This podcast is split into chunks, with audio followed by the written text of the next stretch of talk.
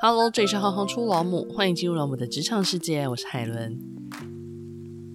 节目开始之前，想先跟各位分享一个活动：二零二二年亲子天下教育创新国际年会即将于九月二十三到二十四日于台北文创展开。今年年会主题是为幸福而教。非常荣幸的，我将在九月二十四号上午的幸福好茶屋 Live Podcast 担任客座主持，和 Homework 主编刘丽杰、发行人简丽莹跟大家聊聊。什么是成为母亲身份转移后想要的理想生活？欢迎大家报名参加，非常期待能够在现场见到各位。回归到今天的主题，前一阵子开战的乌俄战争至今还没有停歇，家园的一系损毁，生命财产的损失与家人之间的流离失所，带给你的感受是什么呢？看到弱小就该帮助，这样的意念又该怎么样被实践呢？今天就要来跟大家介绍难民协助老母苏菲大妈。大学念政治大学国贸系，移居波兰之前从事国际贸易工作，工厂贸易公司的采购代理。到波兰之后，也曾经在台湾的公司上过班。因为考虑到孩子，而在家中开启中文家教班。在乌克兰战争之后，组织台湾后援队的善款募款，协助购买物资，并协助乌克兰民间庇护所的成立。让我们欢迎 Sophie。Hello，你好。今天想访问您，其实主要是因为您在乌克兰战争之后便马不停蹄的在协助难民。那可不可以请您跟我们分享一下你的起心动念是什么？然后这中间有没有一些特别难忘的故事呢？因为乌克兰。战争爆发的时候，破兰就是第一线，所以很多人我们就收到学校的通知啊，说哎，今天有些难民来，那大家是不是可以拿一些物资？还有什么地点啊？是不是可以送物资？所以我们就开始行动了。那我觉得台湾的人都很热情。刚开始我们好像投了一些钱啊，就是一些钱，然后我觉得哎，这个好像是无底洞，因为。看到火车站啊，一波一波的难民就涌进，然后就会，然后我们就提供物资，但是个人的力量是蛮有限的。那我在台湾的表哥他就私讯给我说：“哎、呃，Sophie，我想要买一些东西给难民，那你是不是可以帮我把这些钱就是买给难民？”然、嗯、之后呢，因为我那时候工作真是水深火热，我就说好。后来我就想说，哎，那我来问问大家好了，然后就在脸书上发起说，哎，有没有人要小额捐款？然后就开始我的行动了。哇，所以就是集众人之力。是的，然后但我第一波的现金，我第一波大概募到二十三万块台币，就是说，哎，怎么这么多钱？我吓了一跳。然后我想捐了这么多钱呢，当然就是，哎，我先生会上网看一些顺序，哎，哪里需要我们就买，就买东西去。然后后来后来就连连连，我就会。自动连到那个脸书的一些乌克兰人帮助乌克兰的社团，在波兰有非常多的社团，然后不同的点，比如说华沙啊，或者是我们这一区的啊，然后他们会有些什么需求，然后我们这些在地的人就会说，哎，我家里有，就会拿出来，所以就是这样子，有很多难忘的故事啊。因为后来我发现，就是我现在帮助到现在，我后来发现我们帮助的人，后来大家的线就连在就不同的点，不同的点。然后，因为我后来就持续还蛮久，后来我还有第二波募款，但是我的第二波募款就是之前要捐给我的人，我没有收，我就去跟他们收钱。嗯、然后我觉得想帮忙的人就蛮帮忙的，比如说我就有开启那个线上英文班，刚开始我不知道我可以做什么，本身是从事教学的工作，然后我就觉得。我这个点我是可以做，但是我有非常多老师，我觉得台湾人真的是非常赞，然后有非常的多的义工，大概一百多个志工，可是我找不到乌克兰人。哇，一百多个也太多了吧？就大家很踊跃嘛，很踊跃，那、嗯。然后后后来才发现说，这些人因为刚开始就在就是很动乱之中，嗯、他们也没有电脑，也没有什，所以他们也没有办法参加。嗯、那后来我们的那个线上英语活动，我们到六月底就结束了。当然后来就是有一些问题啦，比如说热心老师都安排好学生没有出现。那学生没有出现，我也不能说，哎，你一定要来上英文课，或者是怎么样的，因为他们就是有工作的话，他们就会得去做啊。比如说，我常常在脸书上看到，比如说我今天有打扫工作，临时工啊，我一个小时两百块或一百八，有没有人要来？然后就一大串的人，一大串的乌克兰女性就说，嗯，这个我我可以，我可以。他们就是要混一口饭吃，而且是，你看，从另外一个国家到另外一个国家。我也是花了一段时间才适应。我在这边还有亲人，然后我先生他们都没有，所以这是一个非常难的开始。嗯，然后这是我的一个活动，然后之后就有一些，后来就连到有人有工程师，波兰的电脑公司的老板就提供免费的电脑修电脑，那我们也协助募款。当然这些活动其实都影响到我们自己的家庭，他的活动就到五月就停止了，嗯，因为他说他就收到什么家里的抱怨啊。然后什么什么的，就是都没有时间给家里。那这个电脑工程师老板人也很好，他后来也是提供工作啊，因为他就比较有商业头脑，他就帮了一家有身心残障的儿子。然后他他爸爸是那个粉刷做装潢的，他就为了他成立了一个工作室。是，然后还给他房子住，他就自己住了一一间公寓，然后就是照顾他，给他工作，然后他也跟他太太又开了一家美容院，嗯、哦，那美容院，然后也是他是一个非常厉害的人，他就会用 Google，他就说，嗯，我就看到我们这区没有理发院，我就来开，嗯、然后还给我看数据啊，然后我最近跟他联络，他是说他们的那个理发院已经又在征人了，所以就是你帮助别人。比如说，他因为就像您刚刚说的，他很懂得商业，那他的这些不管是美容院也好，理发院也好，他会特别就是聘请那些难民来成为他的那个员工吗？哦，这些都是难民啊，这些都是乌克兰人，他聘请的员工都是乌克兰人，嗯、是，所以我觉得他做的还蛮好的。他虽然停止这个活动，可是他的能力就到这边提供工作，我觉得这个是最棒的事情，让他能够自立。对啊，因为这才是有可能比较永续的。后来大家都知道我有钱，都会拉我去赞助。然后后来就是有一个担心破来妈妈，她收了四五六个人。后来最后她收了最后一个家庭，她是一个妈妈带了三个小孩，可是这个妈妈本身就有些心理上的问题，会说谎，然后很情绪，会拿那个儿子小孩来做一做挡箭牌一个借口。后来他真的受不了了，他只能把他请出去。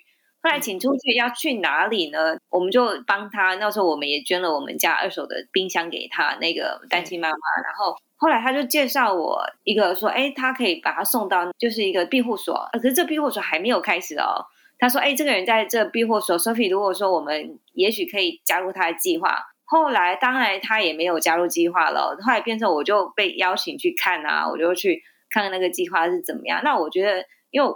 我在开战的时候，我其实一直想做这件事情。然后，因为我朋友有一个房子，我一直怂恿他说：“哎，你要不要修复好啊？然后给赖明住啊？”那以后他们走了以后，这个就是你的资产。但这不是每个人都可以做的事情，因为我那个朋友他的那个房子真的是需要修复，会花蛮多钱的。可是如果真的做成也不错。后来我就去看，然后真的是情况真的是要修很多的。当然我就先投了一点钱，那我也不能靠我一个人，我之后我又补助，又请人家来赞助他。接下来资源就一直进来了，就到他那边。他那个庇护所的话，大概我觉得百分之六十到。应该是说到七月之前，百分之六十或七十的钱都是台湾来的。然后后来他就开始在做事情，然后就有建筑公司去帮他，建筑公司给他材料，嗯，水方面的，然后提供他免费的工人，周日去帮。那他告诉我，其实都有问题，因为这些乌克兰人，他们有的时候做的事情都不是很，比如说他有跟我说，他花了多少钱的地板，结果后来乌克兰人就说，哎，把这全部拆了，所以他有一些漏死。当然，当然。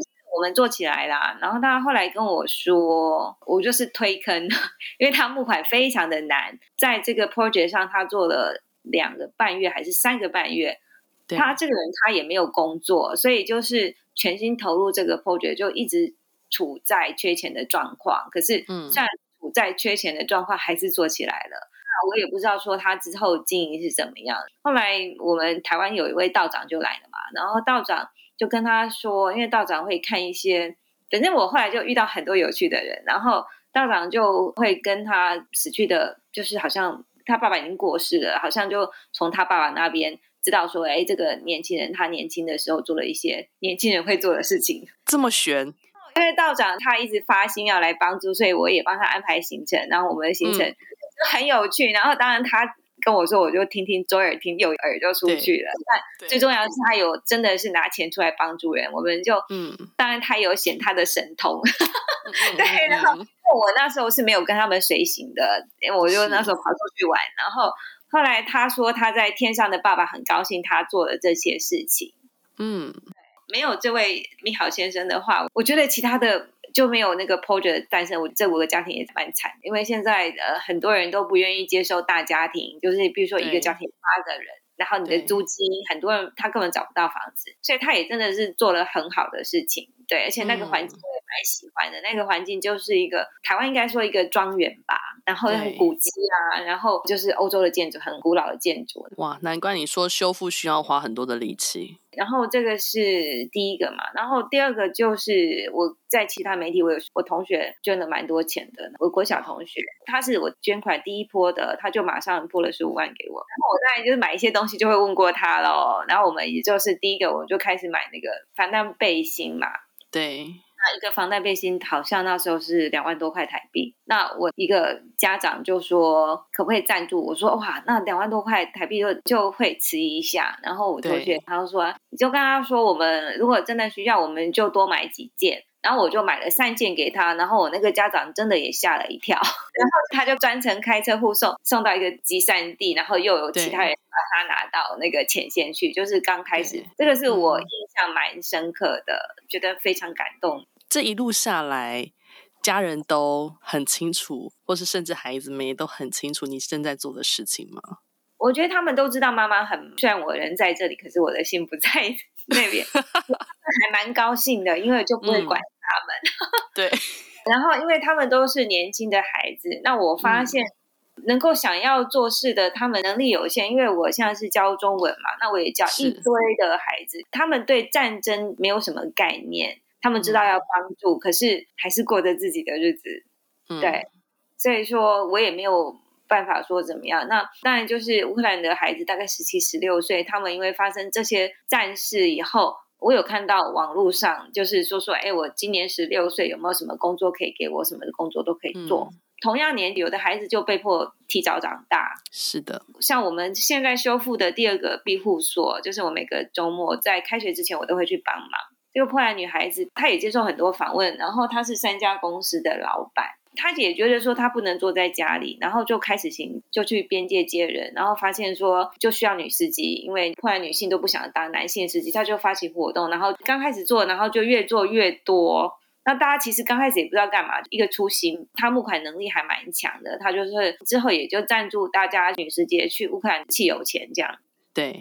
然后他本身有一个，他之前三年前买了一栋房子，然后这栋房子很大，大概五百个 square meter 有两个，因为可能那时候他有钱，他也不知道买这个房子做什么，他就放在那里。后来他就说，哎，这个可以做难民临时的居所，于是呢，他就开始弄了，因为大家都会觉得这个是他的私有财产，所以就会不太愿意投钱。如果说我今天投钱给你的话，你做好了以后。我懂，你可能就是硬体的部分，以后就是就是否这个人了。我说你弄好的话，嗯、我就买冰箱给你。然后，然后后来，因为前阵子有一笔很急的，有人要去前线，要需要物资，一个空车，他就问说：“Sophie，你可以把钱买这些物资吗？”我就说：“我如果买物资的话，你的冰箱就没有了。”他说：“没有关系。”我那天就被拖去买东西，然后。我就常常被很像，很像是肉粽一颗牵一颗的感觉。对，然后我就被拖去买东西，然后后来东西就是真的，我们就买送到军营里面，就是买物资给他们，嗯、买米呀、啊，买饭呐、啊。我们关心的重点都不一样。然后后来我也知道说他做了蛮多的，他也捐了一辆巴士，因为像我这次道长他要来嘛，他要来波兰进乌克兰。然后有很多的关卡，比如说签证的问题，因为台湾的教师没有办法去，嗯、所以说就哎很多不一样的人就突然出现，说我可以帮你办。然后我们的车子道长是要买一辆乌克兰，然后这辆车是留给慈善机构，就是牵线牵线牵。后来我们要去那个城市，我昨天才发现，呃，就哈尔科夫原来有两百万的居民，台北居民这么多话嘛？对，哦对，然后现在只剩五万个居民。那还有在这些战区里面有一些小乡村呐、啊，在乡村有些老人根本跑不走嘛，嗯，所以他们就是会去发送物资，就是那些没有走的人。嗯，然后因为我是一台空车出去，在突然买物资这样，可是我就觉得一辆空车出去很麻烦，于是我就上网去问说，哎，有没有人要有些物资要装满？因为我后来才了解说，有些人有物资哦，哦，但不知道怎么送。然后呢，我就说我可以帮你免费送，然后你送到你指定的地方。嗯、然后就是我之前帮助过的澳洲团体说，哎，Sophie，我们有个 warehouse 里面有东西，你要拿什么你就去吧。然后第二个有人又出现了啊，有人出现说，哎，我们有一个东西要送到哈尔科夫，要怎么样？你要拿多少，你都可以拿。然后就是送到我们指定的地点，所以我觉得这个活动也让我觉得我更融入波兰的社会。嗯，你是一个外国人，然后你其实平常你的工作也没有什么，但我教中文也很融入地气。可是这个就让我认识各不同的领域的人，而且都是好的人。像我们有一段路有问题，就是因为我们没有司机，本来答应的司机说不能来开了。然后他有其他工作，我就得找司机，我就会来问说：“哎，我们就是少一个司机，还在找。”然后有个人说：“我给你推荐一个人。”然后我就跟那个人说：“好，我跟你讲，我会付多少钱给你。”那个人说：“我们做这个从来没有要钱的。”我就觉得哇塞，怎么这么 nice？道长是说你做什么，我一定要给你钱。可是我现在找的陪他去这一段的路程的，嗯嗯，所有的波兰人都没有人要收钱，都没有人要收钱。然后我们那一段的行程就是从华沙开。五百公里的行程到利沃夫，然后到利沃夫了以后呢，嗯、我们就有乌克兰司机来接手，然后那个人就得自己坐车回华沙，然后他后来告诉我说：“哦，我上次也这样送过啊。”然后对，然后这样巴拉巴拉卡，后来怎么样？到公司都没有来，后来我花了十四个小时才到华沙去。我说：“是哇，哦，这一串听起来都很不可思议耶。”对，所以就是哎，你就觉得好多好的人都在你旁边。我觉得反而是因为这个起头啊，然后把这些力量，就像您说的啊，可能这些人他原来都有想要帮助的想法跟想这么行动，可是呢，可能不知道有什么样的管道，然后你的这个发起或是你的这个串联，让所有的人可以慢慢被串在一起。我觉得我的角色比较是串联台湾的力量跟波兰的力量，然后对，就波兰的力量把我们的爱传到乌克兰。对，那同时上也让波兰人呢，他感受到我们台湾力量还蛮强的，嗯，呃，就变成说一石二鸟。那如果说要请您用三个形容词来形容你自己的话，你会怎么形容？哦，我觉得我太鸡婆了，太热心了，这真的太棒了啊，就是不怕困难，应该怎么说吧，嗯，都会想办法去把它解决掉。那您觉得这样子的个性，比如热心啊、鸡婆，我觉得是你谦虚了啦。因为没有那个热情的话，其实人是鸡婆不起来的。哦，我我真我真心这样觉得，对。所以您觉得这样子的形容，跟您选择最后的贸易工作，或者是说中文夹角，或者是说甚至到现在的难民协助，你觉得会不会有一些关联性呢？不好意思，我我觉得伤的时候，我都是向前看。嗯嗯嗯，向前看。我在选工作，就是让我比较舒服的，就是舒服的工作。那我刚来波兰的时候，突然薪水是非常低的，跟我在台湾的薪水无法比。然后第二个就是我住的地方，就是要搭车去华沙的话，就是要一个半小时，交通时间太久，所以我后来就是选择当中文家教。那我当中文家教的时候。中文家教我就是慢慢自己找客人，然后慢慢做我的线这样子，然后就是慢慢做，因为我还有两个孩子嘛，所以就是说，呃，这个工作可以让我有还 OK 的薪水，然后还可以照顾家庭，那有一些弹性。对，那因为我这个人做事就是我是 A 型的，我觉得 A 型的血型有关，我做事就是要做得很好。所以当我在做中文家教的时候，我就想说我要做最好的中文家教，不是客人选我，是我选客人。我花了蛮多心血在这一块，就是去上课啊，去充实我的教中文的知识。到目前的话，我是真的是我选客人，不是客人选我。那卖的工作呢，让我会就是我之前是从商的嘛，所以我就会想办法是怎么。我跟其他老师可能不一样。如果是真正老师体系出来的话，你可能比较不会做 marketing 的工作，不会想去推销自己。对，对，那我我在广告，我就会把我的优点亮点弄出来。嗯。所以我觉得这个还是有关联的。那其实也是跟我的个性有关吧。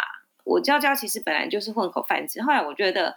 哎，我是一个连接台湾文化跟波兰文化，后来我就把我我的目标又改了。我的目标本来我是教简体字的，后来我就觉得，哎，我后来觉得说，哎，我的学生都是到台湾去，嗯，然后我就改成教繁体字，然后我就会去说服学生说，哎，反正老师是台湾人嘛，你们还小嘛，我们就学繁体，这样老师会带你去台湾。好像我带了两批，我也带我们学校的小学生去台湾，都是波兰当地小朋友吗？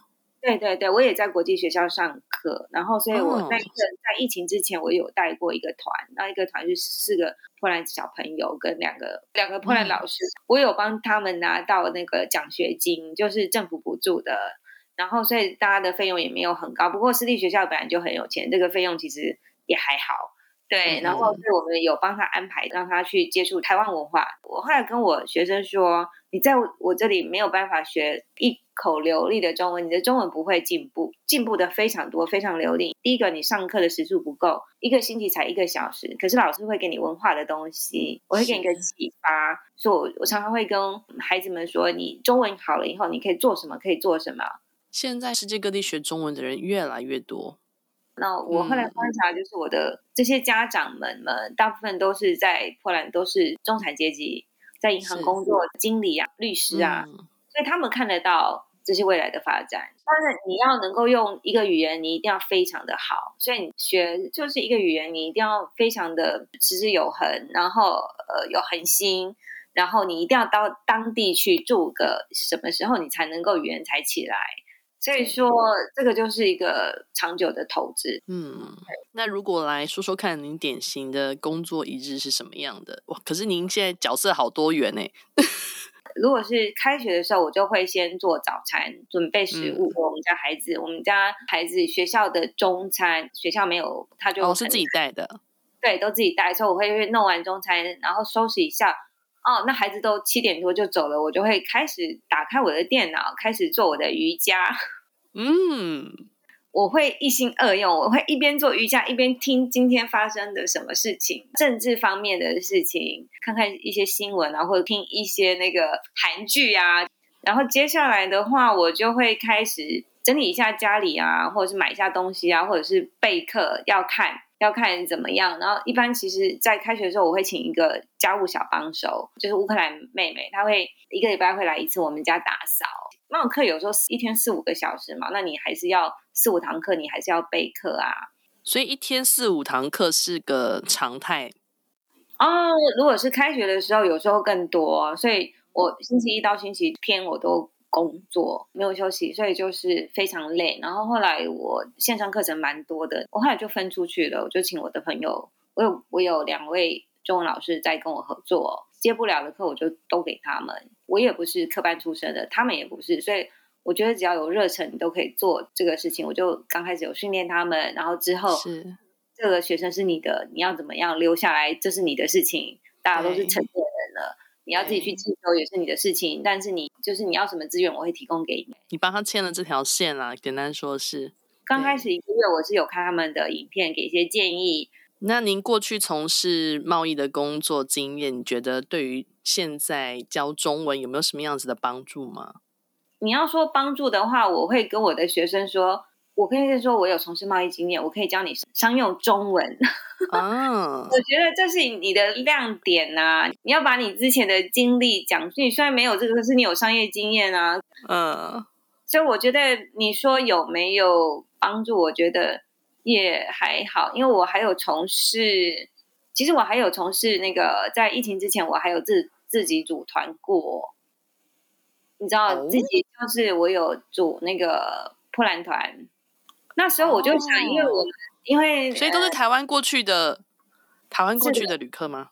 是的，台湾过来的旅客。那时候我就想说，那时候我就是因为我们做中文教学的，在这边的话做家教，我们暑假就没有客人了，没有客人就代表没有收入。嗯，但暑假是个旅游的好机会。对，那我那时候有自我推荐，可是好像别人都没有给我机会。那我就说，哎，我就会去一些旅行社啊，我说，哎，我们可以合作什么什么的。然后没有机会的话，那我就自己找机会喽。嗯，自 己开。对啊，没有机会我就自己找机会啊。然后我就上网，我就花了一些时间，然后去研究这个到底要怎么去把这个行程排出来。然后刚好我一个学生家长是旅行社的，我就排好，然后他帮我去做后续的，说，哎，我要这样这样几天几天，他也就是被我牵着鼻子走，也不知道会不会成功，因为我在台湾有一定的人脉，就是因为贸易的工作经验。我第一团的话，其实就是以前我在公司的姐姐们，他们就来了，前同事们。对，他们就退休嘛，然后还有一些人就看了我的广告啊。第一次我就跟大家说我是第一次带，可是我住在这边很久，嗯、然后当然有一些小瑕疵，但是因为我的团比较便宜，所以那有勇气的人就来，有的团员现在还是好朋友。这很像是跟着好朋友一起玩的感觉啊。然后我第二团的时候，我那个准备工作我花了一个月，有第一团的经验，我就修了第二团，就整个大幅的修。后来我第二团我一开团两个星期就满了。有学校工作，我九月我是只有开一团而已。然后有些人一直没有报到，一直叫我开第二团，我真的敲碗。后来疫情就爆发了。听你介绍每一段经历，你有一个很棒的特质是，你想做什么事情就行动力非常的强。对，然后你很会帮自己去 create 你的战场。是的，因为你没有机会，你就要要自己创造自己的机会啊。在此之前的，不管是你的所有的经验也好，或是工作的特质也好，这个东西在你成为母亲之后，因为你又同时又身处在异国嘛，会不会带来不同的教养观呢？你觉得？哦，我跟我先生是有有分歧的。比如说，我觉得，比如说我们家孩子是上公立学校，然后我就会帮他安排一些课程。嗯、然后我先生说：“你这样安排是不是太多？”我说：“没有啊。”就是他就会觉得安排非常多，然后就是台湾的那个观念就出来了，因为钱都是我出的，所以我现在也没说什么。所以我觉得女孩子一定要有自己有钱了，对，独立非常重要。所以他说他的，我也不会管他，因为反正钱就我出啊。但我做了这件事情，比如说他也会说：“哎，Sophie，你看你上毛募款，大家就是捐一阵子而已，第一次以后之后，他会有那种感觉，就是。”他会觉得就是比较悲观一点，但是我就不会啊，我就说我就做给你看，然后做到他吓一跳。比如说他有个朋友在东南方边界，他那个朋友就有帮助几个乌克兰的妈妈，可是就是拿自己的钱，他过得不是很好。后来我先生跟他聊天，就说：“哎，我 Sophia 有点钱，他可以帮助。”我先生就直接跟我说：“你是不是可以捐一点钱给他们？”我就说：“哎，你刚开始不是不相信我吗？怎么？” 想到钱，还是他只是默默在观察跟支持你？觉得波兰人感觉就是比较被动一点，比较悲观。嗯、因为经济独立很重要，所以我们家孩子还是按照我的部分教养观去弄。我不会因为我家先生的教养观而去改变我的方式。因为我刚开始的时候来的时候，我客人是非常少的，所以说我真的是很认真的教我们家孩子中文的。后来，嗯、呃，后来就是因为时间很忙，我们第二胎以后，我的事业就上来了嘛。就随便养这样，我就没有什么教养观，我就是长大就好。通常第二胎都是随便养了，不是只有你了。我们第一胎的，我们家姐姐的中文就非底子就非常强，然后我们家儿子的中文就比较弱一点。嗯、然后，所以你问我有什么教养啊？我们平安长大就好。的确是这样啊。那如果说是以母亲的角度来切入的话，你会不会发现，比如说在波兰跟台湾有什么样不同的教育观念？我觉得应该是说，看私立跟公立小学的那个私立小学也是蛮拼的啊，大家都会很多的家教课，跟台湾差不多。不过波兰比较注重运动，所以大家其实都会排一些比较多的运动课。然后我觉得台湾的教育就是，比如说大学联考好了，或者高中联考，我就觉得波兰的考试蛮赞的耶。他们就只有考三科，英语，还有波兰语，还有数学，三科决定你的高中的。英语、波兰语跟数学。所以化学跟物理根本就不需要，生物根本不需要考，所以我就觉得非常的赞呢，就可以按照你的选项去选。然后大学的时候，你就是要看你要报考哪一科目。然后如果说你要报考医学院的话，或者是什么的话，那你就要加考生物。最重要的就是三科而已。所以我觉得这个考试很好，因为你就不用每个都在准备啊。非常感谢你。好，那就先这样喽。Sophie 的超强行动力听得我满是佩服。到底还有什么比这更好的身教呢？不要说是难民，只要是身为人，如同我们也曾经在生命当中不同的片刻接受了他人的帮助一般，这样的信念是那么的理所当然。你也曾经接受过陌生人的帮助吗？那一刻是不是也感受到一股暖流？是不是也充满了感动，甚至看到了人性的美好？如果有机会，也让自己成为那个给予的人，施比受更有福。至少我们都还能够拥有给予的能力。希望大家会喜欢今天的节目。这周五我们还会跟大家分享国贸系到底在学些什么，还有 Sophie 给学生的职场建议与学生该学会最重要的三件事。这些和他成为难民协助老母又有什么样的关系与帮助？欢迎将节目分享给更多好朋友。